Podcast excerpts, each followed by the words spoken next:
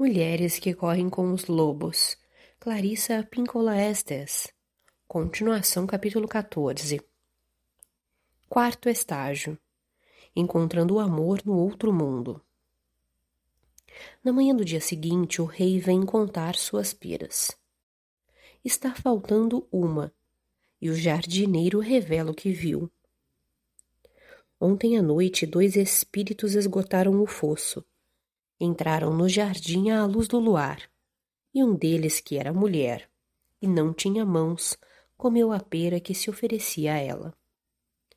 Nessa noite o rei fica de guarda com o jardineiro e o mago, que sabe conversar com os espíritos. À meia-noite a donzela vem flutuando pela floresta, com as roupas em farrapos, o cabelo desfeito, o rosto sujo, os braços sem mãos e o espírito de branco ao seu lado. Mais uma vez, uma árvore curva-se graciosamente para chegar ao seu alcance, e a donzela sorve a pera da ponta do ramo. O mago aproxima-se deles, mas não muito, e pergunta: Vocês são deste mundo ou não são deste mundo? Eu fui outrora do mundo, responde a donzela. No entanto, não sou deste mundo. O rei pergunta ao mago se ela é humana ou é um espírito. E o mago responde que ela é as duas coisas. O rei corre até ela, oferecendo-lhe lealdade e amor. Não renunciarei a você. Deste dia em diante eu cuidarei de você. Eles se casam e ele manda fazer para ela um par de mãos de prata. O rei é uma criatura que transmite sabedoria na psique do outro mundo. Ele não é simplesmente qualquer rei velho, mas um dos principais guardiões do inconsciente da mulher. Ele cuida da botânica da alma que cresce, o pomar dele e da sua mãe. Está repleto de árvores da vida e da morte. Ele pertence à família dos deuses selvagens. Como a donzela, ele é capaz de aguentar muito. E como a donzela, ele ainda tem mais uma descida à sua frente. Mas isso virá depois.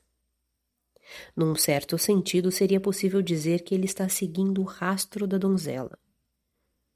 A psique sempre acompanha de perto o seu próprio processo, como uma sombra. Essa é uma premissa das sagradas. Ela quer dizer que se você estiver vagueando, sempre haverá mais alguém. Pelo menos uma pessoa, e muitas vezes mais de uma, que seja mais maduro e experiente, e que somente espere que você bata à porta. Bata na pedra, coma a pera ou simplesmente apareça, para que ele anuncie sua chegada ao mundo subterrâneo essa presença carinhosa espera pela exploradora andarilha e vela por ela. As mulheres conhecem isso muito bem. Elas a chamam de pequeno tremeluzir da luz do insight. Pressentimento ou simplesmente presença. O jardineiro, o rei e o mago são três personificações maduras do arquétipo do masculino. Eles correspondem à trindade sagrada do feminino representada pela donzela, pela mãe e pela velha. Nessa história, a antiga divindade tríplice, ou as três deusas em uma, são assim representadas. A donzela é retratada na mulher sem mãos. A mãe e a velha são as duas retratadas na mãe do rei, que entra na história mais tarde. A peculiaridade da história que a faz moderna está no fato de a imagem do demônio representar uma figura que nos antigos ritos de iniciação feminina era geralmente encarnada pela velha, na sua natureza dual de doadora e tomadora da vida. Nessa história, o diabo é retratado apenas como tomador da vida. Entretanto, nas névoas do início dos tempos, há uma boa chance de que essa história originalmente apresentasse a velha no papel de iniciadora criadora de problema, dificultando as coisas para a doce heroína, de tal modo que pudesse ocorrer o embarque da terra dos vivos para a terra dos mortos. Em termos psíquicos, isso estaria em harmonia com certos conceitos da psicologia junguiana, da teologia e das antigas religiões noturnas, segundo os quais o self, ou na nossa terminologia, a mulher selvagem, semeia a psique com perigos e desafios, para que o ser humano em desespero recue até sua natureza original, à procura de respostas e de força reconciliando-se, portanto, com o grande self selvagem, e daí em diante com a maior frequência possível, agindo como um só ser. Por um lado, esse desvio na história afeta nossa informação acerca dos antigos processos de volta do outro mundo para a mulher. Na realidade, porém, essa substituição da velha pelo diabo é de enorme aplicação ao nosso caso atual pois para descobrir os antigos hábitos do inconsciente, muitas vezes nos vemos em luta contra o demônio sob a forma de imposições culturais, familiares ou intrapsíquicas que desvalorizam a vida da alma no feminino selvagem. Nesse sentido, a história funciona de dois modos. Seja deixando transparecer o suficiente dos antigos rituais para que possamos imaginá-los seja mostrando-nos como o predador natural tenta nos isolar dos nossos poderes de direito, como ele tenta tirar de nós nosso trabalho mais profundo. Os principais agentes de transformação presentes no pomar, nessa ocasião, são na ordem aproximada de sua aparição: a donzela, o espírito de branco, o jardineiro, o rei o mago, a mãe, a velha e o diabo. Segundo a tradição, eles representam as seguintes forças intrapsíquicas. A donzela. Como vimos, a donzela representa a psique sincera que esteve adormecida. No entanto, uma heroína guerreira encontra-se por baixo da sua aparência frágil. Ela tem a resistência do lobo solitário ela é capaz de suportar a sujeira, a imundície, a traição, a mágoa, a solidão e o exílio do iniciando. Ela é capaz de vaguear pelo mundo dos mortos e voltar, enriquecida, ao mundo objetivo.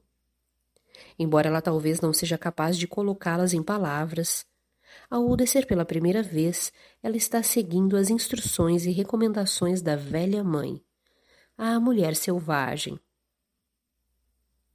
O espírito de branco. Em todas as lendas e contos de fadas, o espírito de branco é o guia, aquele que tem um conhecimento inato e delicado, que mais parece um desbravador para a jornada da mulher. Entre alguns dos Mesemondok, considera-se que esse espírito seja um fragmento de um antigo e precioso deus estilhaçado, que ainda se infundia em cada ser humano. Pelo modo de se vestir, o espírito de branco está intimamente relacionado com inúmeras deusas da vida, morte e vida, de diversas culturas que se vestem todas de branco radiante. La Llorona, Bercha, Hel, entre outras. Isso significa que o espírito de branco é um auxiliar da mãe velha que na psicologia dos arquétipos é também uma deusa da vida, morte e vida. O jardineiro. O jardineiro é quem cultiva a alma, um revitalizante guardião da semente, do solo, da raiz. Ele é semelhante a Cocopele, do povo Hopi, o espírito corcunda que chega às aldeias a cada primavera e fertiliza as lavouras assim como as mulheres. A função do jardineiro é a de reproduzir. A psique da mulher precisa constantemente semear, tutorar e colher novas energias a fim de substituir a que estiver velha e exausta. Existe uma entropia natural, ou desgaste pelo uso, das peças psíquicas. Isso é bom, é assim que se espera que a psique funcione. Mas cada um precisa ter energias em treinamento, prontas para a reposição. É esse o papel do jardineiro na função psíquica. Ele não perde de vista a necessidade de mudança e de reabastecimento. Em termos intrapsíquicos, existe vida constante, morte constante, substituição constante de ideias, imagens, energias. O rei. O rei representa um tesouro de conhecimentos no outro mundo. Ele dispõe da capacidade de levar seu conhecimento interior até o mundo lá fora, para pô-lo em prática, sem afetação, sem resmungos, sem desculpas. O rei é filho da rainha mãe velha. À sua semelhança, e provavelmente seguindo seu exemplo, ele se envolve nos mecanismos do processo vital da psique. A fragilidade, a morte e a volta à consciência. Mais tarde, na história, ao vaguear à procura da sua rainha perdida, ele passará por uma espécie de morte que o transformará de rei civilizado em rei selvagem. Ele encontrará sua rainha, podendo assim renascer.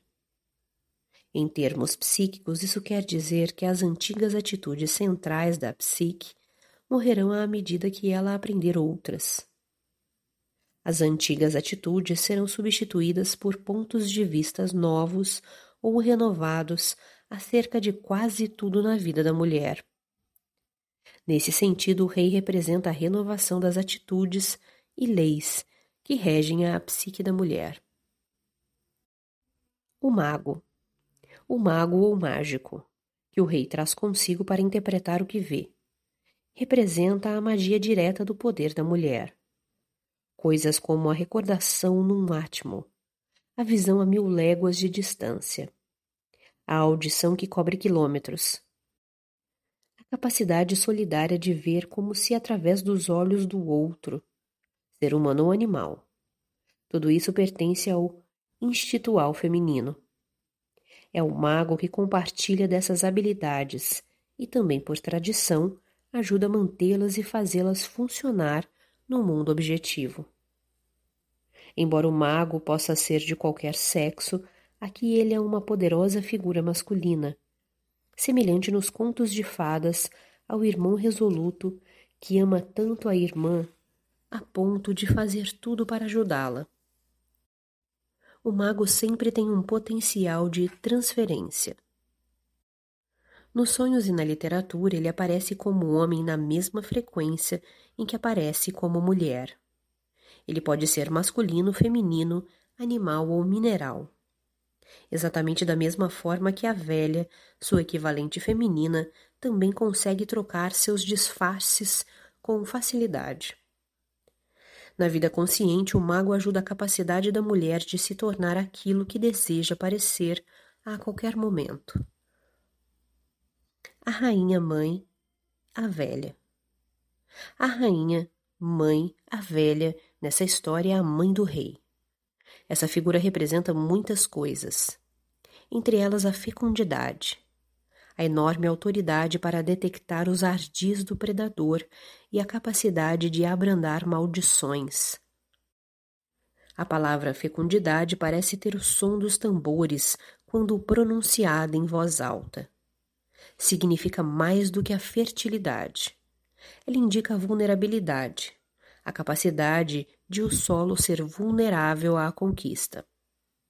Ela é aquele solo negro cintilante como mica, negras raízes peludas e toda a vida que passou antes, tudo decomposto num humus perfumado. O termo fertilidade possui a conotação de sementes, ovos, seres e ideias. A fecundidade é a matéria fundamental na qual as sementes são colocadas, preparadas, aquecidas, incubadas, preservadas. É por isso que a velha mãe é muitas vezes chamada pelos seus nomes mais antigos: Mãe Terra, Mãe Poeira, Mã e Má. Pois ela é um estrume que faz com que as ideias aconteçam o diabo. Nessa história, a natureza dual da alma da mulher, que tanto a aflige quanto a cura, foi substituída por uma figura única, a do diabo. Como observamos anteriormente, essa figura do diabo representa o predador natural da psique da mulher, um aspecto contrário à natureza que se opõe ao desenvolvimento da psique e tenta eliminar todo o ânimo. Ela é uma força que se isolou do seu aspecto revitalizante. É uma força que precisa ser dominada e contida. A figura do demônio não é idêntica a uma outra força natural que aflige e instiga também atuante na psique feminina, a força que eu chamo de alter-alma. A alter-alma aparece com frequência nos sonhos das mulheres, nos contos de fadas e nos mitos como uma figura mutante de velha que seduz e assedia a mulher até uma descida que, em termos ideais, acaba numa reunião com seus recursos mais profundos. Portanto, aqui nesse pomar do outro mundo, aguarda-nos a impressionante reunião dessas poderosas partes da psique, tanto as masculinas quanto as femininas. Elas formam um conjunto. Esse termo pertence à alquimia e indica uma união altamente transformadora de substâncias dessemelhantes. Quando ocorre o atrito entre esses opostos, resulta daí a ativação de certos processos intrapsíquicos. Eles agem como a pederneira em atrito com alguma pedra para fazer fogo. É através da conjunção e da pressão de elementos díspares habitando o mesmo espaço psíquico que são criados o conhecimento, o insight e a energia profunda. A presença do tipo de conjunto que temos nessa história indica a ativação de um verdejante ciclo de vida, morte vida. Quando presenciamos uma reunião rara e preciosa como essa, sabemos que um matrimônio espiritual está iminente. Sabemos também que ocorrerá uma morte espiritual e que uma nova vida surgirá. Esses fatores preveem o que está por vir. Conjúntio não é algo que se consiga com facilidade. Trata-se de algo que ocorre em decorrência de um trabalho extremamente árduo. Pois cá estamos, com a roupa enlameada, caminhando por uma estrada nunca vista antes, e com o sinal da mulher selvagem reluzindo cada vez mais dentro de nós. É legítimo dizer que esse tipo de conjunto está insistindo numa surpreendente revisão do seu velho self. Se estamos aqui no pomar e conosco estão esses aspectos psíquicos identificáveis, não há como voltar atrás. Temos de prosseguir. E o que mais dizer sobre essas peras? Elas estão ali para quem tiver fome na longa jornada do outro mundo. Diversas frutas são tradicionalmente usadas para simbolizar o útero feminino. Na maioria das vezes, as peras, as maçãs, os figos e os pêssegos muito embora em geral qualquer objeto que tenha forma exterior e interior e que traga no centro uma semente que pode se transformar num ser vivo. Como os ovos, por exemplo, para transmitir a conotação da qualidade feminina da vida dentro da vida. Aqui as peras, em termos arquetípicos, representam o irromper de uma nova vida, uma semente de uma nova identidade. Em grande parte dos mitos e dos contos de fadas, as árvores frutíferas encontram-se sob o domínio da Grande Mãe, da velha Mãe Selvagem, enquanto o rei e seus homens recebem ordens dela. As peras no pomar são contadas, pois nesse processo transformador tudo recebe a devida atenção. Não se trata de um projeto fortuito tudo está registrado e controlado. A velha mãe selvagem sabe a quantidade de que dispõe dessas substâncias transformadoras. O rei vem contar as peras, não por um sentimento de posse, mas para descobrir se alguém novo chegou ao outro mundo para começar sua iniciação profunda. O mundo da alma sempre aguarda o neófito e o andarilho. A pera que se curva para alimentar a donzela é como um sino repicante em todo o pomar subterrâneo, conclamando as fontes e as forças. O rei, o mago, o jardineiro e afinal a velha mãe, que se apressam a saudar, a apoiar, a auxiliar a nova aprendiz. Figuras santas desde tempos imemoriais asseguram-nos de que na estrada aberta da transformação já há um lugar a nós destinado. E até esse lugar, seja pelo faro, seja pela intuição, somos arrastadas ou nos vemos transportadas pelo destino. Todas nós acabamos chegando ao pomar do rei. Não há como escapar. Nesse episódio, os três atributos masculinos da psique da mulher, o jardineiro, o rei e o mago, são vigias. Os inquiridores e auxiliares na viagem da mulher pelo outro mundo, onde nada é como aparenta ser. À medida que o aspecto régio da psique da mulher, no outro mundo, descobre ter havido uma alteração na ordem do pomar. Ele volta com um mago da psique, que tem condição de entender questões do mundo humano bem como do espiritual que pesquisa as distinções entre os fatos psíquicos e o inconsciente. E assim eles observam enquanto o espírito mais uma vez esgota o fosso. Como mencionamos antes, esse fosso representa um símbolo semelhante ao da estige, um rio venenoso através do qual as almas dos mortos eram transportados em barcaças da terra dos vivos até a terra dos mortos ele não representava veneno para os mortos, apenas para os vivos.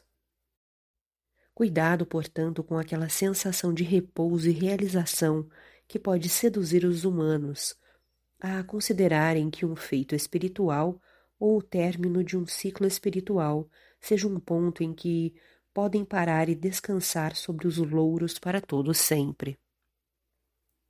O fosso é um local de descanso para os mortos, um encerramento no final da vida.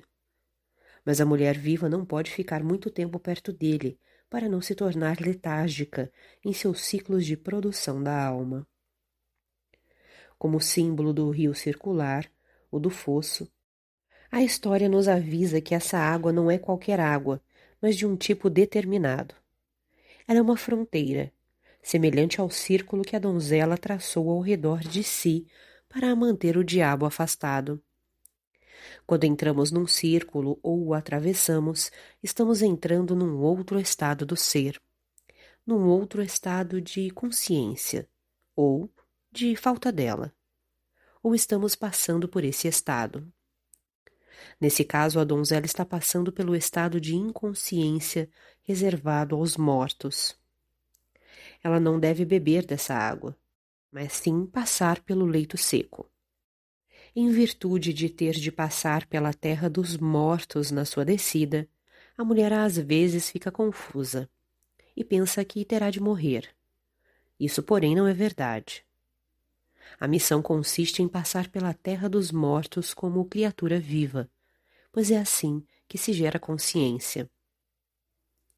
Esse fosso é, portanto, um símbolo extremamente significativo e o fato de o espírito na história esvaziá-lo ajuda a que compreendamos o que precisamos fazer na nossa própria viagem. Não devemos nos deitar e adormecer felizes com o que já realizamos do nosso trabalho.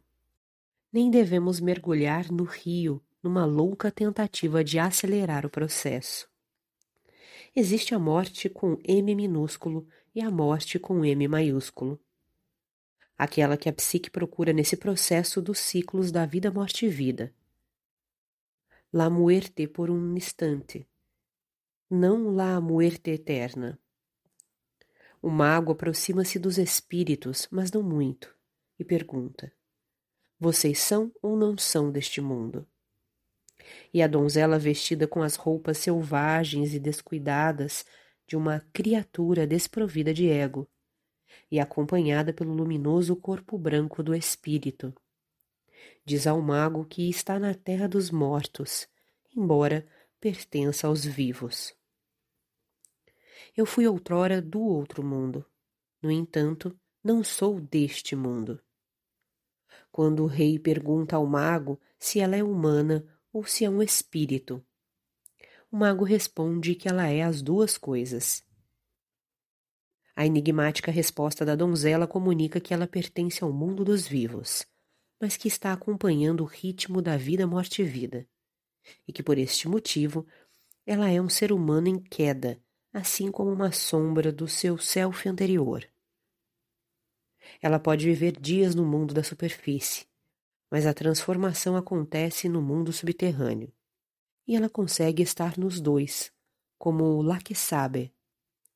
Tudo isso ocorre para que ela aprenda o caminho, para que ela limpe seu caminho, até o verdadeiro self selvagem. Durante seminários baseados no tema da donzela sem mãos, faço algumas perguntas para ajudar as mulheres a começarem a esclarecer suas viagens pelo mundo subterrâneo. As perguntas são propostas para que possam ser respondidas tanto individualmente quanto pelo grupo. Fazer essas perguntas cria uma rede luminosa que se tece à medida que as mulheres conversam entre si. Elas lançam essa rede na mente coletiva e a recolhem, cheia das formas cintilantes, gotejantes, inertes, estranguladas da vida interior das mulheres para que todas vejam e trabalhem com elas. Com a resposta a uma pergunta surgem outras. E para aprender mais, respondemos também essas. Seguem-se algumas delas. Como se pode viver no mundo da superfície e no mundo subterrâneo ao mesmo tempo e na vida do dia a dia? O que precisamos fazer para descer até o mundo subterrâneo sozinhas? Quais circunstâncias na vida ajudam as mulheres nessa descida? Podemos optar quanto a partir ou ficar? Que ajuda espontânea você já recebeu da natureza instintiva numa hora dessas? Quando as mulheres ou os homens se encontram nesse estado de dupla cidadania, elas às vezes cometem o erro de pensar que afastar-se do mundo, abandonar a vida de rotina com suas tarefas, seus deveres que não só atraem, mas irritam infinitamente, é uma brilhante ideia. No entanto, esse não é o melhor caminho, pois o mundo objetivo nessas ocasiões é a única corda que resta presa ao tornozelo da mulher que está suspensa.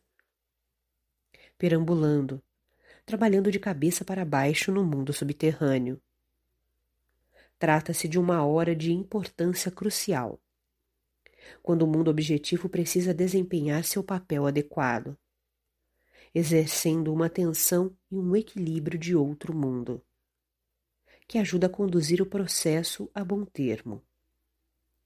E assim prosseguimos perambulando no nosso caminho, perguntando-nos: se a verdade fosse dita, realmente resmungando com nossos botões, será que eu sou deste mundo ou do outro? E respondendo, sou dos dois. Nós nos lembramos disso à medida que prosseguimos. A mulher num processo desses precisa ser dos dois mundos.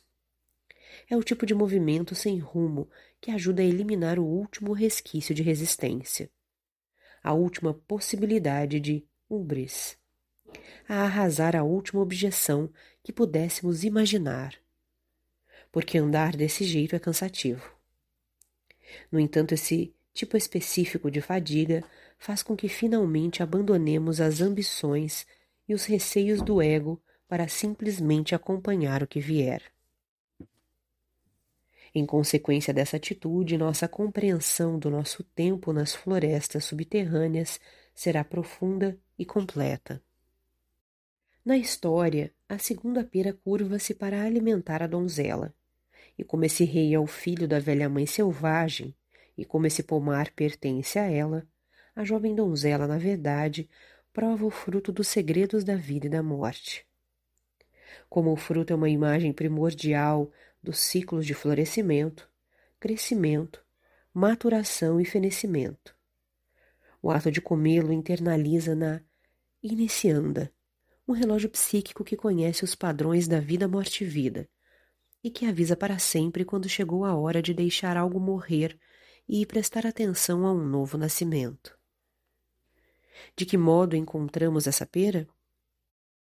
Quando mergulhamos nos mistérios do feminino, dos ciclos da terra, dos insetos, dos animais, das aves, das árvores, das flores, das estações, da correnteza dos rios e do seu nível, das pelagens espessas e ralas dos animais de acordo com as estações, dos ciclos de transparência e opacidade nos nossos próprios processos de individuação, nos ciclos de desejo e indiferença na sexualidade, na religiosidade, na ascensão e na queda. Comer a pera significa saciar nossa profunda fome criativa de escrever, pintar, esculpir, tecer, dizer o que pensamos, defender posições, apresentar esperanças, ideias e criações inauditas. É imensamente benéfico reintegrar nas nossas vidas atuais todos os antigos modelos e princípios femininos dos ciclos e da sensibilidade inata que agora fertilizam nossa vida. Essa é a verdadeira natureza da árvore psíquica. Ela cresce, ela dá, ela se esgota, ela deixa sementes para a renovação, ela nos ama. É assim o mistério da vida, morte e vida. Ela é um modelo dos mais antigos, de antes da água, antes da luz, um modelo resoluto. Uma vez que tenhamos aprendido esses ciclos, seja o da pera, o da árvore, do pomar, das idades e estágios da vida da mulher. Podemos contar com o fato de que irão se repetir no mesmo ciclo e do mesmo modo. O modelo é o seguinte: em toda morte há uma inutilidade que passa a ser útil quando descobrimos como nos recuperar. O conhecimento que chegará a nós revela-se à medida que prosseguimos. Em tudo que é vivo, a perda gera um ganho real. Nossa missão é a de interpretar o ciclo da vida, morte e vida. Vivê-lo com a elegância que pudermos ter. Uivar como um cão enlouquecido quando não pudermos ter nenhuma. E prosseguir. Pois lá adiante está a carinhosa família subterrânea da psique, que nos abraçará e nos ajudará. O rei ajuda a donzela a viver com maior capacidade no outro mundo da sua missão. E isso é bom, pois às vezes na descida sente-se menos como um acólito e mais como um pobre monstro que por acaso fugiu do laboratório. Do seu ponto de vista privilegiado, no entanto, as figuras do mundo subterrâneo nos veem como uma vida abençoada lutando com dificuldades. Segundo a visão do outro mundo, somos uma chama forte debatendo-se contra um vidro escuro para quebrá-lo, libertando-se. E todos os elementos úteis no nosso lar subterrâneo apressam-se a nos ajudar. Nos tempos remotos, a descida da mulher ao outro mundo era realizada para que ela se casasse com o um rei. Em alguns ritos, aparentemente, não havia rei algum, e a acólita provavelmente se casava direto com a mulher selvagem do outro mundo. Nessa história, vemos um remanescente disso quando o rei lança um olhar à donzela, e de imediato, sem hesitação ou dúvida, sente amor por ela, como se fosse sua igual. Ele a reconhece como igual, não apesar do seu estado selvagem, de andarilha, mutilado, mas por causa dele. O tema de ser tão carente e, no entanto, tão protegida continua. Muito embora perambulemos por aí sem mãos, semicegas, desamparadas e sem nos banharmos, Uma imensa força do self pode nos amar e nos guardar junto ao coração. É frequente que a mulher nesse estado sinta um enorme entusiasmo, do tipo que a mulher sente quando encontra um companheiro extremamente parecido com aquele com quem sonhava. É uma época estranha, paradoxal, pois estamos na superfície e ao mesmo tempo nas profundezas da terra. Estamos perambulando e, no entanto, estamos sendo amadas. Não somos ricas, mas recebemos alimento. Em termos junguianos, esse estado é chamado de tensão dos opostos, na qual alguma coisa de cada polo da psique se constela de uma vez, criando um novo campo. Na psicologia freudiana, isso se chama bifurcação, na qual a atitude ou a disposição essencial da psique é dividida em duas polaridades, preto e branco, bem e mal. Entre os contadores de histórias, esse estado é chamado de nascer de novo. É a época em que ocorre um segundo nascimento decorrente de uma fonte mágica. E daí em diante a alma passa a fazer jus a duas linhagens: uma do mundo físico, outra do mundo invisível. O rei diz que irá proteger e amar a donzela. Agora a psique está mais consciente haverá um casamento, uma união muito interessante entre o rei vivo da terra dos mortos e a mulher sem mãos da terra dos vivos. Um casamento entre dois parceiros tão díspares certamente poria à prova o amor mais magnífico entre duas pessoas. No entanto, essa união está relacionada a todos aqueles casamentos picarescos nos contos de fadas, nos quais são reunidas duas vidas cheias de energia, porém dessemelhantes. A borralheira e o príncipe, a mulher e o urso, a jovem e a lua, a mulher foca e o pescador, a donzela do deserto e o coiote. A alma absorve o conhecimento de cada entidade. É isso o que quer dizer nascer pela segunda vez nos casamentos de contos de fadas, como nos do mundo objetivo, o grande amor e união entre seres diferentes pode durar para sempre, ou apenas até que o aprendizado esteja concluído. Na alquimia, a união dos opostos significa que logo ocorrerão uma morte e um nascimento. E logo veremos esses dois na história. O rei manda fazer para a donzela um par de mãos espirituais, que agirão em sua defesa no mundo subterrâneo. É nessa fase que a mulher adquire perícia na sua viagem. Sua submissão à viagem é total. Ela como que caminha sobre os próprios pés e mãos. Tomar nas mãos o mundo subterrâneo significa aprender a invocar os poderes daquele mundo direcioná-los, confortá-los e recorrer a eles.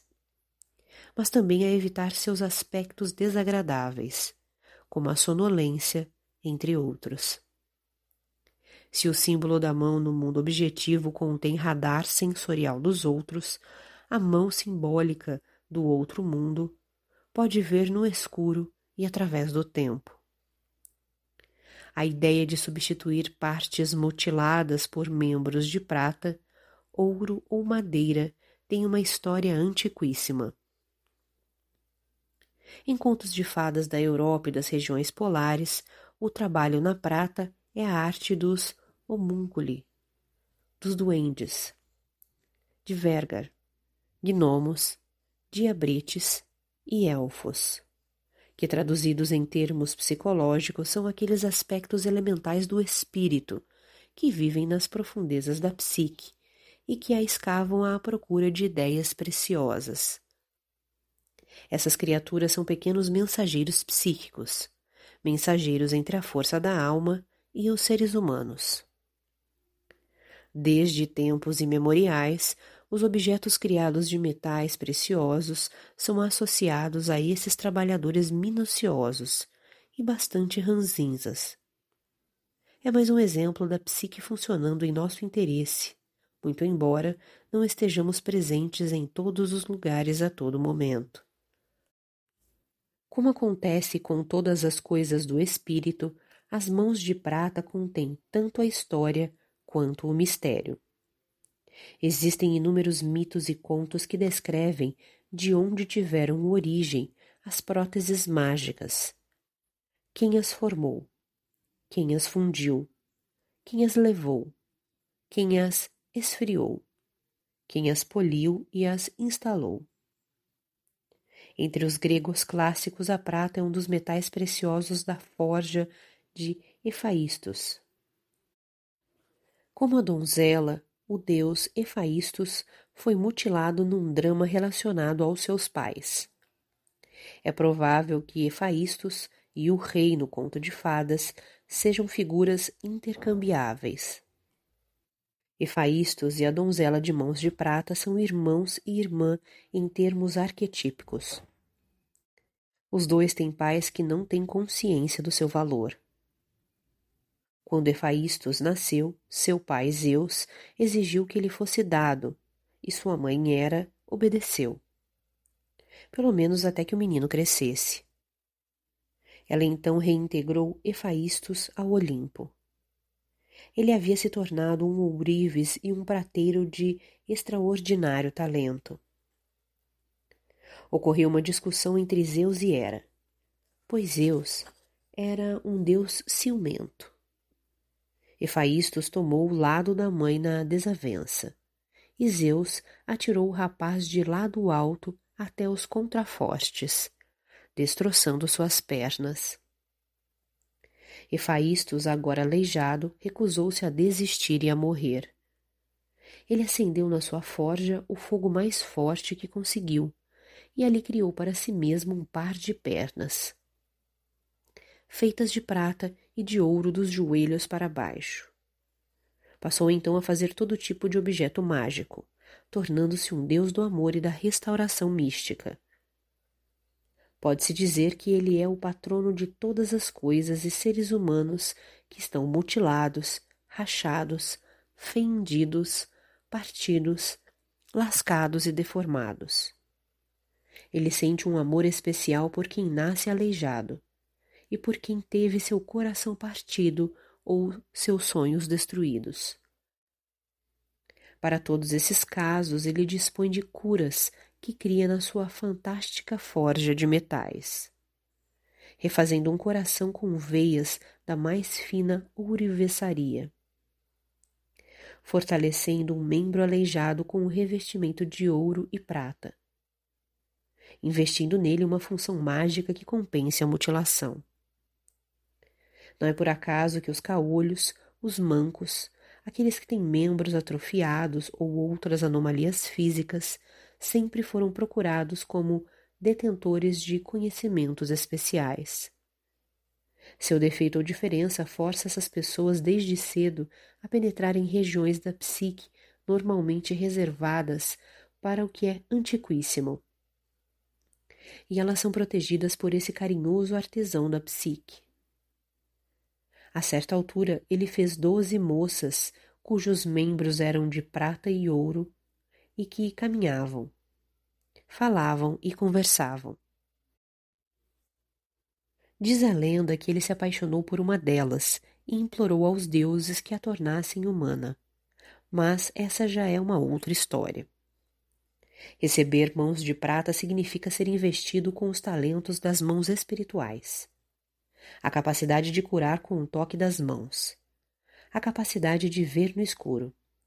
A de adquirir conhecimentos poderosos através de sensações físicas. Essas mãos dispõem de toda uma medicina psíquica com a qual podem nutrir, aliviar e apoiar. Nesse estágio, a donzela recebe o dom do toque da curandeira ferida.